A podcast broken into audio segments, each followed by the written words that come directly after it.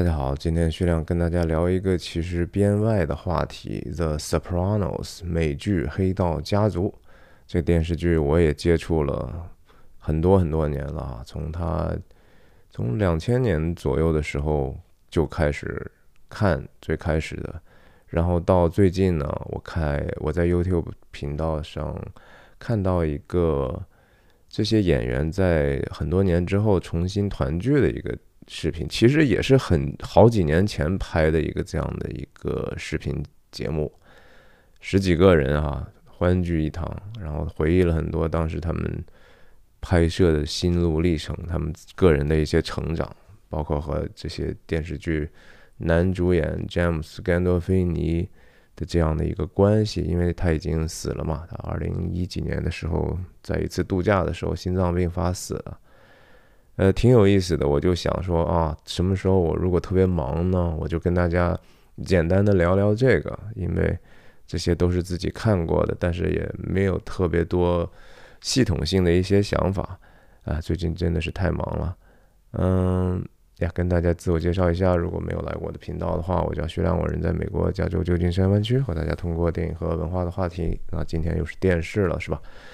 探究人生的意义，探究这个世界和我们内心的真相。希望你喜欢和订阅我的频道。我分享的方式就是一镜到底不剪辑，是一个随机的分享。像今天这更是完完全全，我不知道自己可以讲什么，那就大家 bear with me，然后容忍我的这样的一个没有组织的、啰嗦的、没有头绪的一个分享吧。那这个电视剧我真的是在其实刚开始工作没多久之后啊，就接触了。那当时还是看的是盗版的 DVD 啊，那时候我们没有什么其他的什么川流，网上直接能看没有哈，都是得自己去买或者借别人买的这种盗版 DVD，然后字幕很成问题，因为这个这个电视剧我到直到今天看，我都觉得说其实还挺考验听力，特特别是它里头的文化梗太多了，流行文化梗太多，它的笑话有时候不是那么容易能够明白，所以其实我觉得原来看呢。也真的看不出来那么多的精妙之处，你只是觉得，哎，这挺酷的嘛，对吧？特别是你年轻的时候看到这里头充满了暴力，充满了裸体，是吧？各种各样的不伦之恋，然后惊悚的画面，然后带婚的笑话，然后确实。呃，他们形式很酷，对不对？然后他们男人之间的这种争斗，感觉好像能学到很多东西，就很多人看《教父》是为了学习成长一样。然后这些美女也很多，是吧？哎，就觉得很有意思。但是当时不知道这个电视剧，其实在后来在多大程度上，其实影响了今天的这样的一个世界的电视剧的形态。哈，我甚至觉得，就是说像《悠漫长的季节》这样的东西。他他他得感谢当时这个由这个叫什么 David Chase，也就是这个总他这个黑道家族整个的这个创作是由他去 initiate 啊，他他来牵头的，他去有这样的一个想法，才把它做的这么大的嘛。那能把这样的一些比较呃层次丰富的人，然后这么黑暗的。世界的这一面，哈，人性当中极为幽暗的，但是极为诚实的去表现出来。我我我觉得它影响了后世，当然很明显的就是什么致命毒师，对吧？Breaking Bad 就是 Water White，也就是说没有 Tony Soprano 就没有 Water White，这是这是 Breaking Bad 的那个创作者哈，Creator 叫什么什么？Sorry。Gilligan 啊，Vince Gilligan 自己说的，就这他这个 Sopranos 对后世的影响太大了。当然，很多人可能比较保守的人会觉得说，啊，这个影响是一个坏的影响，对吧？就好像这样的一个表现的人性之恶的东西，然后就会让更多的人去学坏。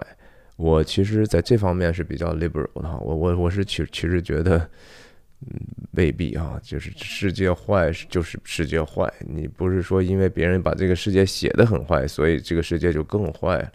不是的，世界一直就是这个样子的。他当然他戏剧化的一些东西也也许世界还没有这么坏，那也至少警戒大家一下，就是告诉你一下，不要那么天真，这个世界其实就是这么复杂，人性就是这么自私的。然后人们就会因为这样的一些蝇头小利而彼此杀害的啊，在这电视剧里头死了多少人呢？对不对？到最后一季的时候，基本上这个黑道家族的老大 Antony Soprano，他身边的所有的得力手下基本上都被干掉或者被自己干掉，也有他昔日的叛徒，对不对？他也自己亲手谋杀过很多的人。那他最得力的几个人，对吧？都是下场。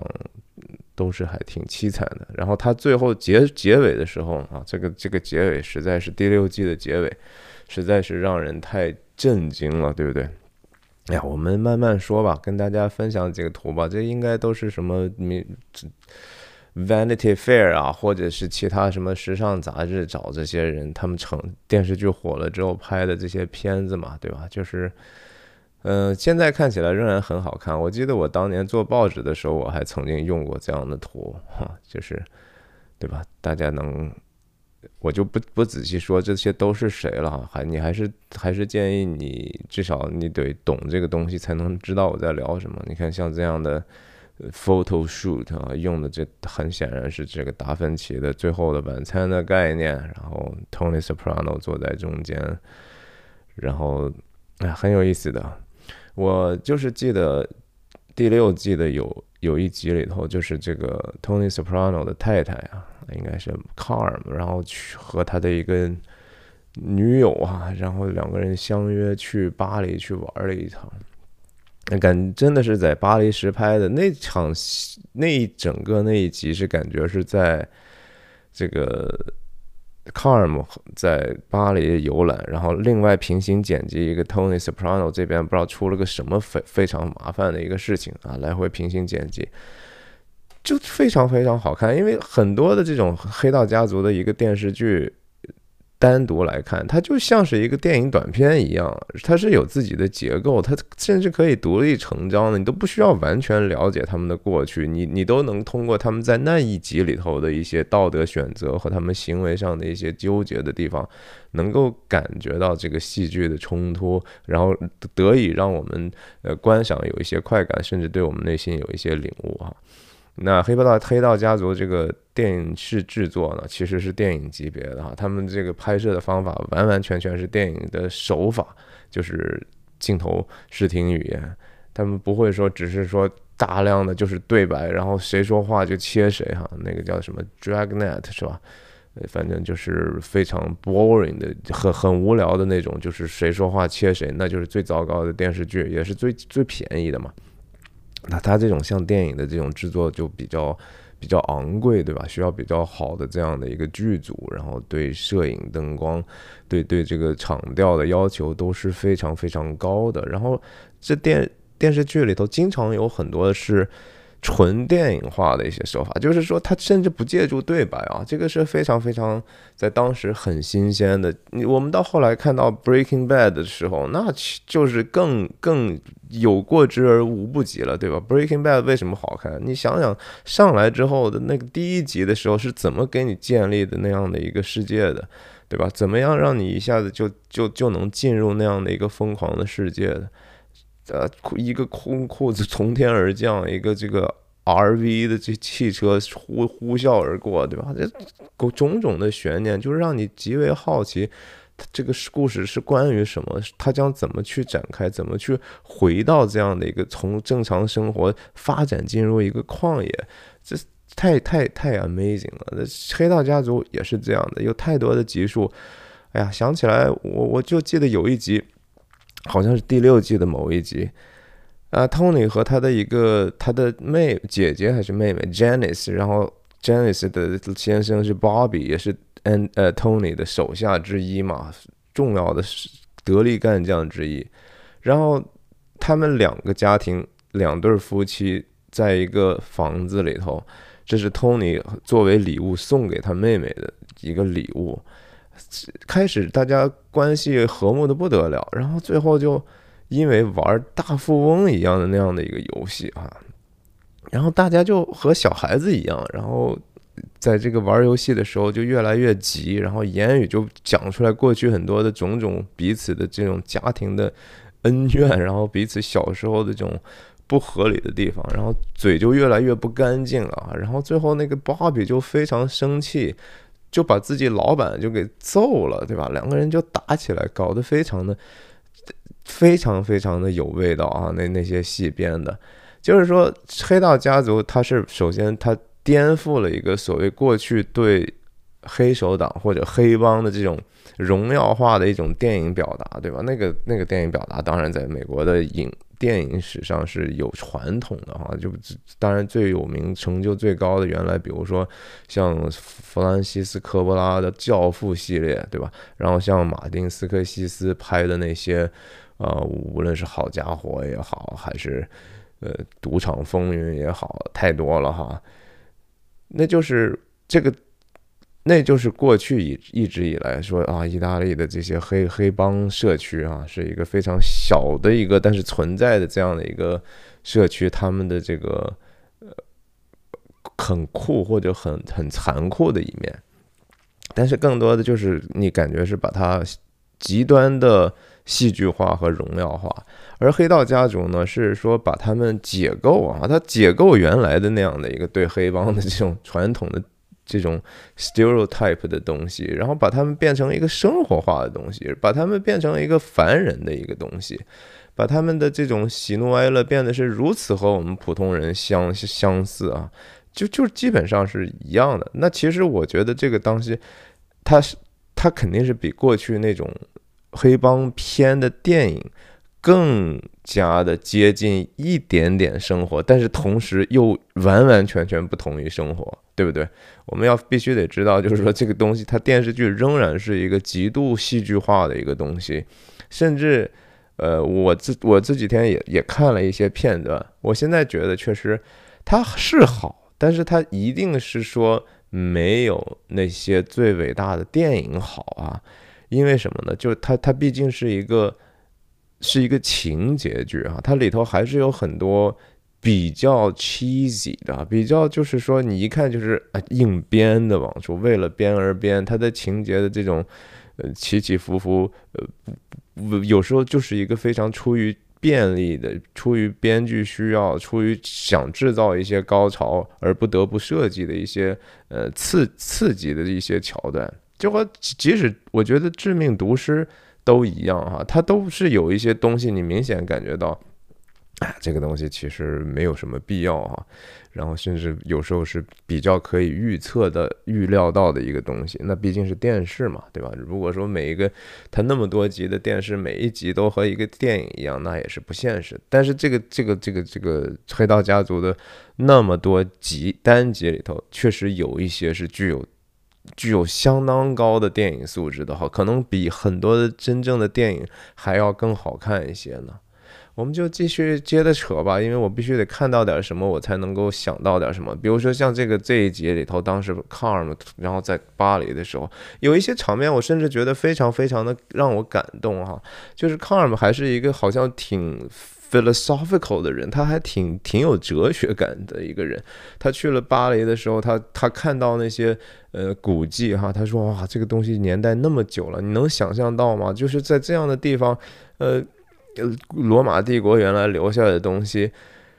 那些在这地方这么小个地方有生活过多少代的人呢？多少人就在这儿就死了，死了以后一一点痕迹都没有。我们现在根本都不知道谁曾经在这儿住过。然后他就把这个事情联想到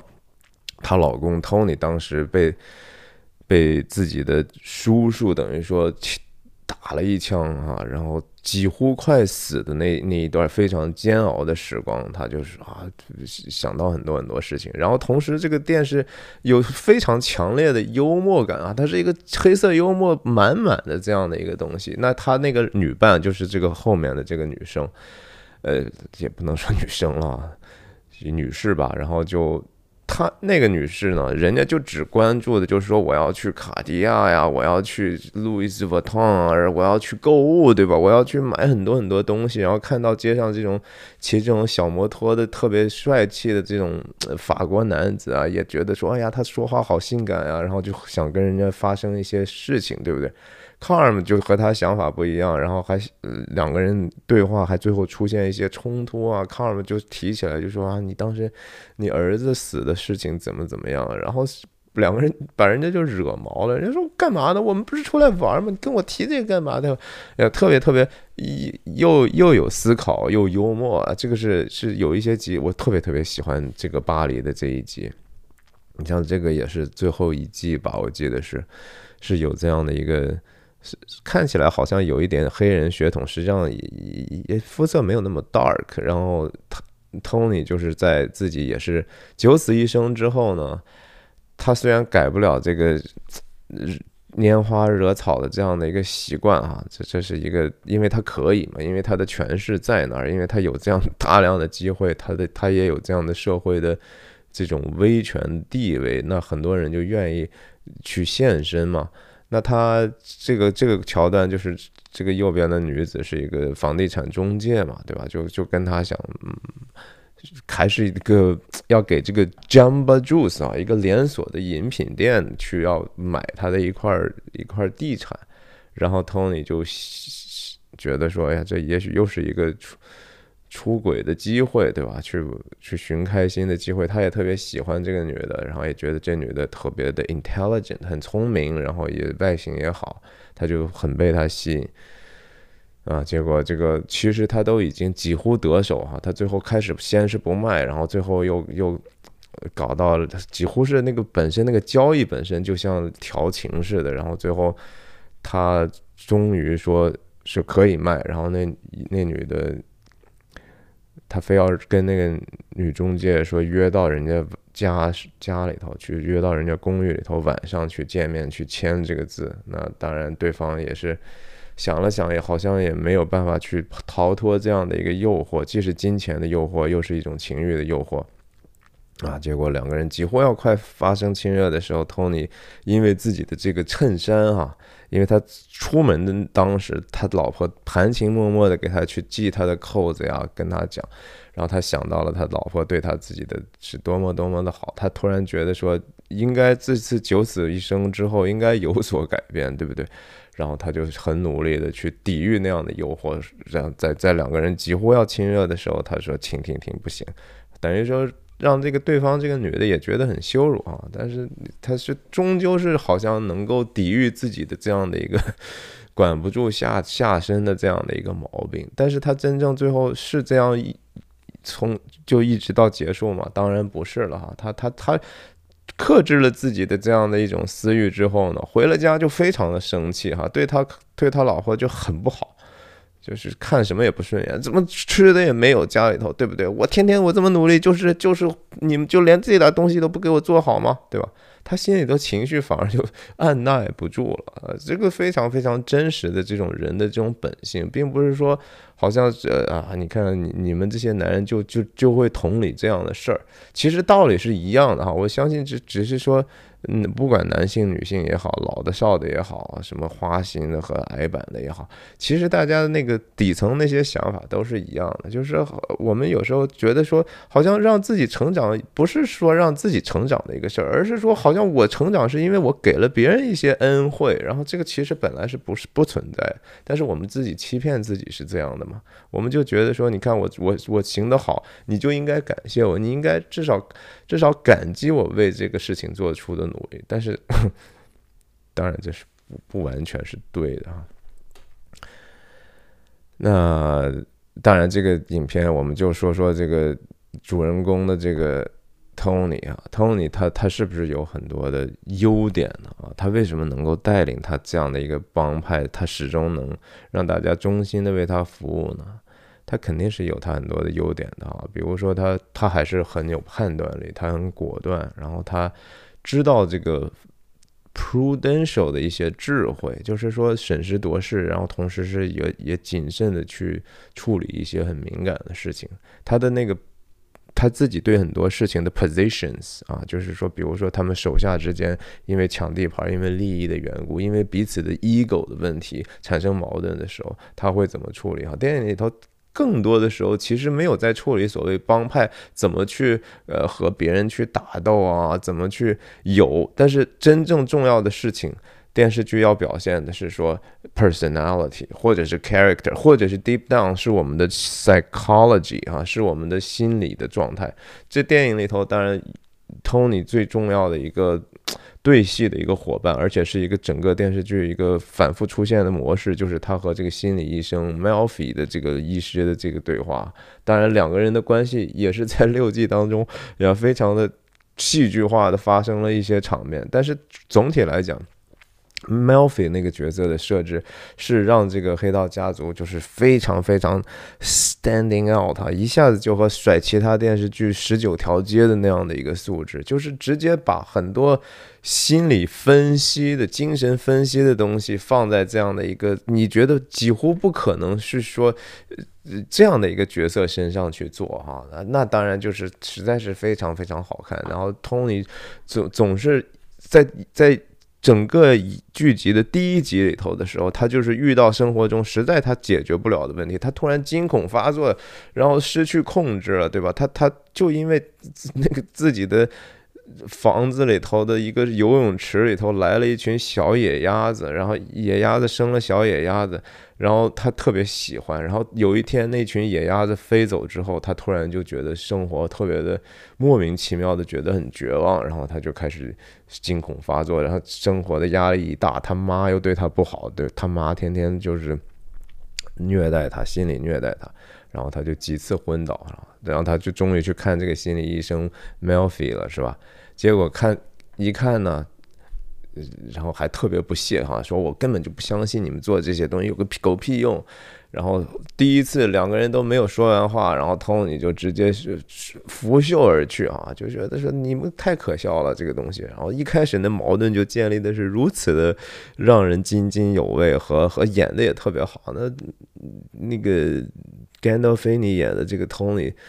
第一次看到那个女的都不正眼看哈。啊，啊就是他根本就是没有办法觉得说我们是完完全全不是两个世界哈，我们完完全全是相反的宇宙啊，我们根本就没有任何交集的。观众也觉得这怎么可能他们会有交集呢？哎，可是后来他他再一次跌倒之后，然后他就又回来，对吧？好看，感觉第二次的时候他气焰就没有那么嚣张了，他真的觉得他需要帮助嘛。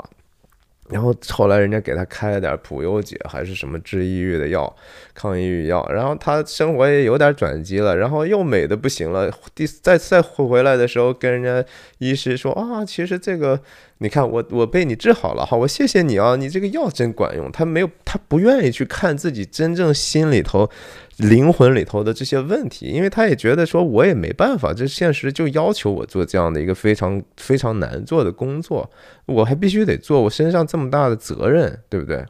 那说说那些其他的有有什么用，对不对？哎，他但是。他你就发现呢，他时时好时坏，他甚至有时候有一些自我的这种深刻的反思，然后他真的有这样的意志去想办法改变自己。然而呢，到了第六季的时候啊，然后就发现，在在第六季的时候，这个心理医师 Melfi 和他自己的。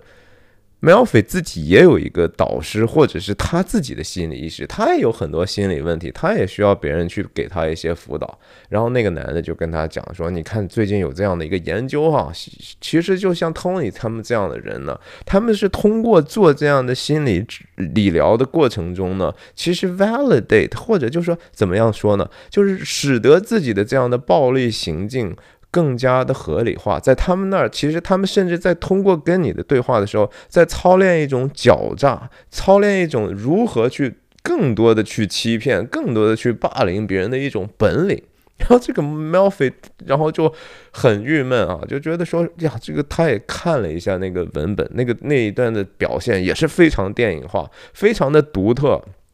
直接。按一般来讲，你肯定让那个主人公什么，或者是念，或者是和别人对话，用声音表达。他那个地方不是哈，是他拿起来一本书，打开之后都是关键字的特写，然后就这么这么跳剪那些关键字的特写。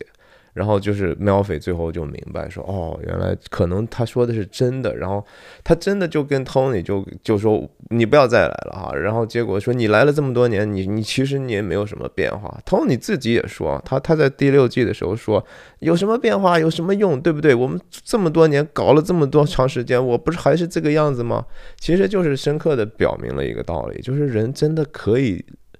改变吗？人真的可以通过自己改变吗？人真的可以通过被环境的约束而改变吗？人真的可以通过这样的心理理疗、精神分析改变吗？我觉得改变不了啊。但是我我我还是认为，就是说。信仰是可以让人改变的，我是真的觉得这个电影里头也不是说完全没有信仰，但是它是一个比较形式化的。然后他们甚至说意大利人嘛，他们主要就是好像生下来我就是 Catholic 啊，我就是天主教徒，就和很早的中世纪的时候，像这些瑞典这些地方，你就是一个所谓的基督王国、基督的国度啊。所以你不管你信不信，你反正生下来你就有这样的一个身份。但是就是因为这样的一个身份呢，使得人们非常的。懒惰，并没有去真正追求信仰里头那些最好的东西，所以只是一个名义上的一个一个 follower，只是一个名义上的耶稣的一个跟随者。但是实际上，他们根本没根本就没有效法，他们也不明白那样的道理。在这电视剧里头，关于。天主教的各种梗其实也挺好玩的哈。总之就说 Tony 呢，就是说他也挺爱家的，对不对？但是他你看他有成功的地方，他也有巨大的失败的地方，对不对？他对他儿子的完完全全的失失策哈，他都没有把自己的儿子教育好。他儿子在最后一集几乎变成了一个就是极其软弱、让人招人讨厌的熊孩子哈，就是。都已经上大学了，然后又退学，干什么干什么不成，然后天天崩溃，对吧？三天两头的就去就就就要死要活的，然后特别特别的没出息。然后你说他他是一个好爸爸吗？他既是也不是啊。他他其实总的来说他不能说是因为他这样的一个属灵的光景，确实没有办法带领一个孩子去去走上一个其实比较正常的道路。那他对这个。女人的这种风流成性的事情，当然也是遭很多人诟病的地方。我也相信，就是说，在这个时代啊，在这个政治正确和这个女性主义的这种越来越有时候蛮激进的哈，我觉得这样的风气底下，呃。美国不太可能再有《黑道家族》《The Sopranos》这样的创举了。我觉得那个时代已经完完全全过去了。那个时代是一个所谓的美剧的黄金时代，呃，出来一大批非常优秀的美剧。但是我觉得那个结果真的已经过去了。我觉得政治的环境已经变了，商业的环境也已经变了啊。HBO 的辉煌已经被被 H Netflix 和和这些。新的川流的科技平台所取代，那科技平台的这种做生意的方式和原来是很不一样的啊，所以其实我们看到，呃，很多很多这种炮制出来的，然后迎奉承这种迎合这种大众趣味的东西呢，就越来越多了，甚至迎合那种所谓的少数的特殊利益群体的一些明显的他们是为了讨好政治正确的这样的一个东西呢。其实非常的枯燥和和低质量啊，他们永远讨论的是表面化的事情，很遗憾啊，这是这个时代的浅薄，我认为。那我们说说这个 matriarch 他们家的这个 Carm，Carm 当然说有很多非常我们普通人都能感受到的一些好的 qualities 啊，然后他非常的友善，他其实也是对别人是真诚的关心的。她也是一个应该是称职的，就是照顾一家人的这样的一个意大利母亲，对吧？但是她同时也确实，你说 Tony 的生活方式，他没有责任吗？有啊，他他他也他不得不睁一眼闭一眼面对的这个 Tony 不断出轨的这样的一个事实，然后他没有勇气去跟他。进行更深层次的对话，他始终着迷于自己的这样的一个对物质生活的痴迷，对吧？那是他他虽然并不是一个好像很爱炫耀的人，但实际上那又是他好像。能够让自己保持一个友善和保持一个实际上道德上的优越感，或者是物质上的优越感，以至于他能有平和心态的这样的一个底层的支撑。如果没有这样的优渥的生活，没有他每一天名表、名包、名车，他他的自己的那些小的 pet project 啊，那些。那些动不动我自己要造一个房子呀，这些东西没有她丈夫的支持，这些东西都是不存在的。那没有这些东西之后，她是不是还能以那样平和的心态去面对这个世界，面对她的家庭，面对她的亲戚，面对那些其他的社区里头的人？我觉得可能就没有，这就是一个非常矛盾的地方。所以 Carm 虽然看起来是一个蛮正面的，但是他身上的邪恶当然也是显而易见的。那这个这个心理医师当然其实。他演演起来感觉就是好像很平淡哈，说的话是哑嗓嗓子总是沙哑的。然后他也作为他心理医师的这样的一个角色，他也没办法过度的去表达自己，对吧？他更多的时候就是一个哦，是这样吗？那你到底想要什么呢？你你说这个到底是什么意思呢？但是和 Tony 就是形成一种非常有趣的一个动态，然后然后这个。这个这真实的演员和和这个人性格简直是太差别大了。我看他他这个真实演员是那么一个呃特别爱炫耀的一个大嗓门的女的哈。那这个角色呢，也是跟这个创作者这个 Dave David Chase 啊，这个他自己的经历有关系，因为 David Chase。也是他自己的妈也是特别特别坏，就是和那个 Tony 他妈似的。然后他也是很多心理问题，从年轻时候就开始。所以这个 Tony 的儿子哈，呃，叫什么来着？我忘记了，叫什么来？想不起来。Tony 的儿子反正。可能年轻的时候也有这个创作者本身的一些影子，然后这个心理医师也是这个 Chase 先生，他原来看心理医生的那个原型，他就是根据那个人去找了这样的一个演员去去那样去塑造他的角色。那这个 Chris 作为这个呃 Tony 的等于说，等一下，Sorry，他的这个远房的一个 cousin 不是 cousin 不是 cousin 是是侄子哈 nephew，然后。他的戏当然也很多，从屏幕时间上来说，当然 Tony 是第一位的，然后 Carm 是第二位的，第三位的可能就是 Christopher。Christopher 是一个非常冲动的，然后 murderer 哈，但是也也也有他自律的一面啊，他他有时候他他对这个始终是要摆脱自己的瘾嘛，他各种各样的瘾，对吧？酒瘾，然后毒瘾，然后他也对女人有一种。他其实挺像一个传统的意大利的男人啊，就是说我想要自己家的家庭，我想因为通过成家我就可以立业。他把自己成家这个事情看的就好像说，我要作为一个男人，只有这样才能够成长，我只有有孩子才能成长。但是就屡次求而不得，然后他也当然经历了很多的悲剧。他和 Tony 之间的关系也是非常非常复杂的。在这里头，在这个电视剧里头，任何人之间只要他们有关系，他们的关系一定不是一个简单的互相只是支互相支持的关系，而是说互相总是有互相的怨恨、嫉妒，甚至说。完完全全不能够尊敬的地方啊，然后他们之间冲突是如此之深切，让你看到就是说，这个里头有一些是真相，有一些是被过度戏剧化。真相就是说，人都是一个观念的载体哈，我们很多的时候和别人发生冲突，真的不仅仅是因为利益的问题，是因为说你拿的多了，我我干的多了，你拿的多了。类似这样的事儿，而是说我们其实在在很多观念上，就是觉得说他身上的一些他所崇尚的东西，我是完完全全不能接受的。我觉得要么是假的，要么就是就是坏的啊。然后我他怎么能够这样？然后他他的这个 ego 是在在这样的一个观念支撑底下，呃，凭什么对吧？呃，人和人之间矛盾大概是这样的。所以 Christopher 和 Tony 之间的矛盾啊，也是在最后一季的时候显示的非常的完整，我觉得相对比较完整。然后 Christopher 的死也和 Tony 是分不开关系的哈，也是一个悲剧。然后居然是因为一个车祸死的，然后，然后最后死也是 Tony 看到他在这个内脏的血已经快挡住他的呼吸之后，又把他窒息而死，呃，非常的。戏剧化，但是也也最后因为 Tony 身边的人都都要死嘛。那这个 Meadow 啊，这个 Tony 的女儿，相对是比较 没有那么 drama queen 的，但是也也起到一个很很首先很养眼，其次有不不同的一个动态的一种年轻人的这种反叛哈，然后让这个家庭就更有意思了。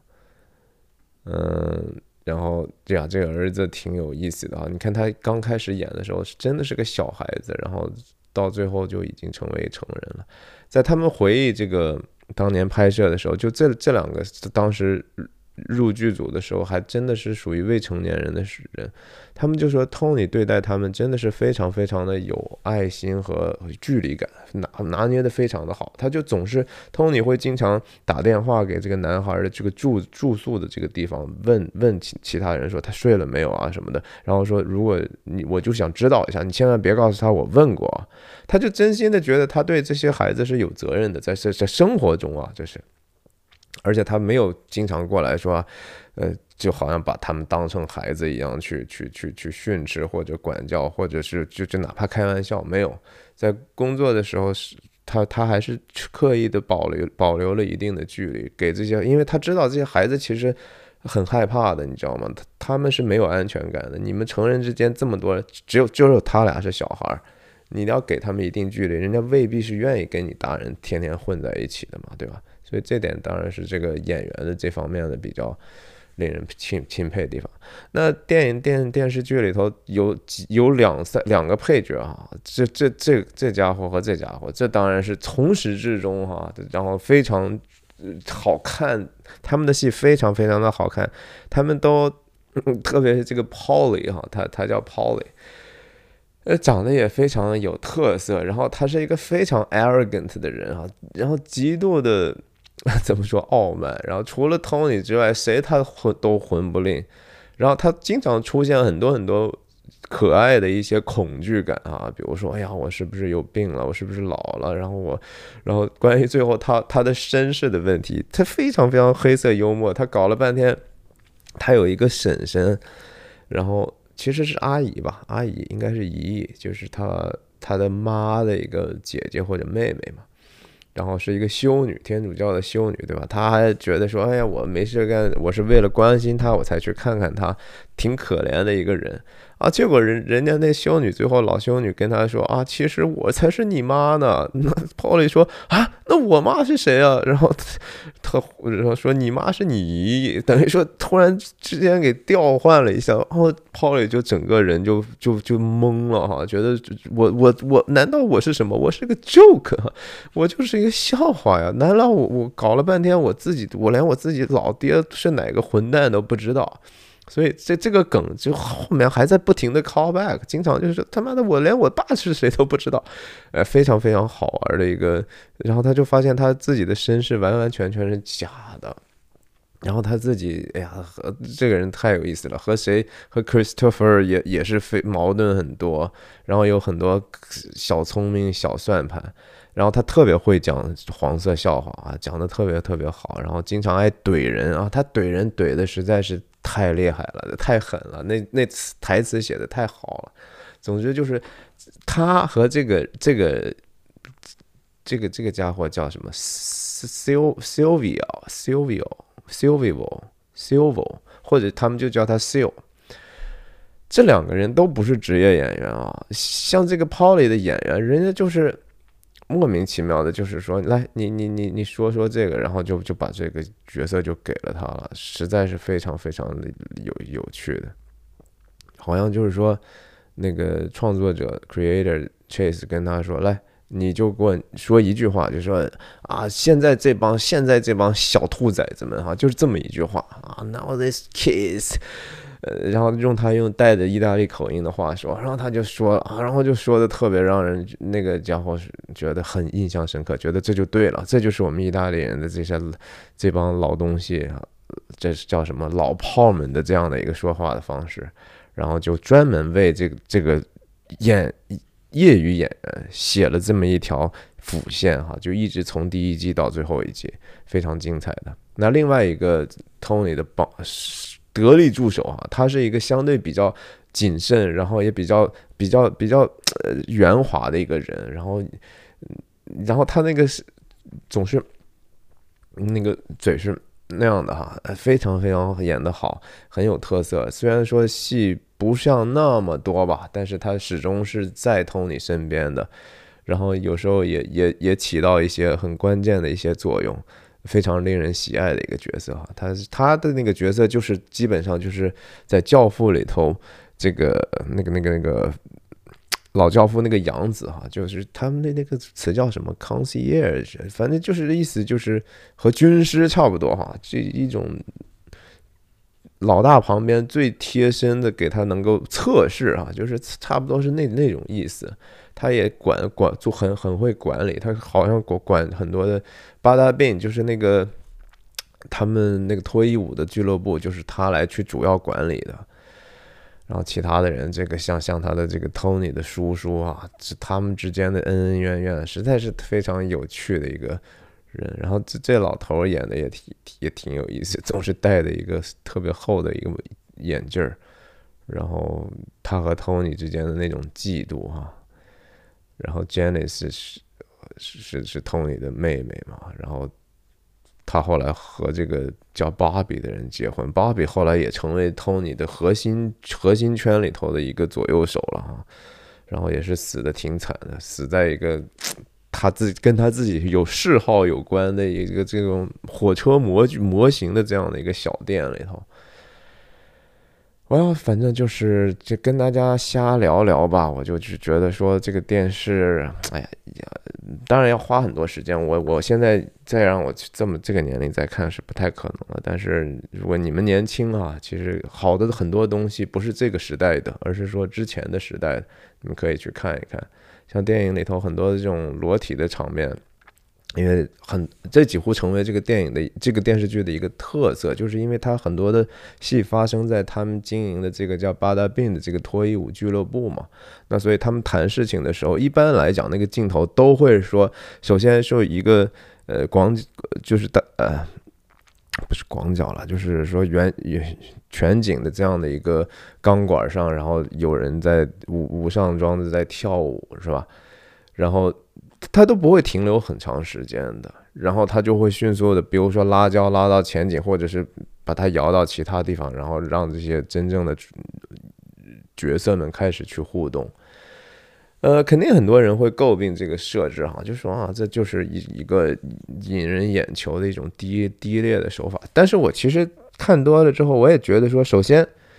那个东西它虽然。它本质上，它拍摄的东西是一个色情的东西，但是它之所以把它放在那儿呢，又其实是想告诉你这个东西是多么虚空的。因为其实你真正看这个电视剧，你不会因为那样的场面去看那个电视剧，你看到那样的一个所谓的跳钢管舞的这样短暂的场面。它嗯不会给你任何深层次的感受，也不会甚至不会挑动你任何的一些其他的想法。我我觉得我是至少不会觉得说啊我是冲着那个去。我觉得它是一个恰当的背景，它这个背景恰恰又让人让我们晓得，就是说原来我们真正在意的事情是什么呀？是这些角色之间他们的生活中的烦恼，而不是这些虚虚浮的这些事情。那是他们其实是他们生活和工作的一个背景。他们自己有时候都已经对对这个事情没有那么大的意义意义感了，对不对？我们观众也是一样，所以其实也也不是一个特别大的问题。